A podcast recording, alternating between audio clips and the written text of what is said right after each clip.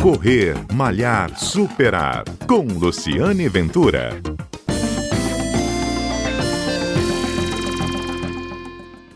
Olá, você já está pensando em retomar o seu treinamento de corrida ao ar livre? Então, o professor Tiago Tomás, que há cinco anos treina corredores na Prada Costa, separou algumas dicas para você. Primeira delas, tá frio, mas fique longe da preguiça. Ouça aí. Olá, Luciane, tudo bem? Aqui é Tiago Tomás, profissional de educação física, que há cinco anos conduz treinamento ao ar livre na Praia da Costa, treinamentos funcionais, corrida de rua e corrida de montanha. Minhas orientações para quem está pensando em retomar os treinamentos de corrida são agendar uma consulta médica para realizar o check-up, Colocar no papel seu planejamento com metas a curto e médio prazo, o que aumentará o foco no treino e diminuirá as chances da preguiça te vencer nesse período de tempo mais frio do ano. Correr de duas a três vezes por semana em dias alternados, distribuindo esses dias ao longo da semana buscando colocar na semana de treino dois trabalhos de força, mesmo que seja feito em casa, por ser fundamental para a prevenção de lesão e potencializar a progressão dos treinos. Ao sair de casa, neste momento de pandemia, não esquecer das máscaras,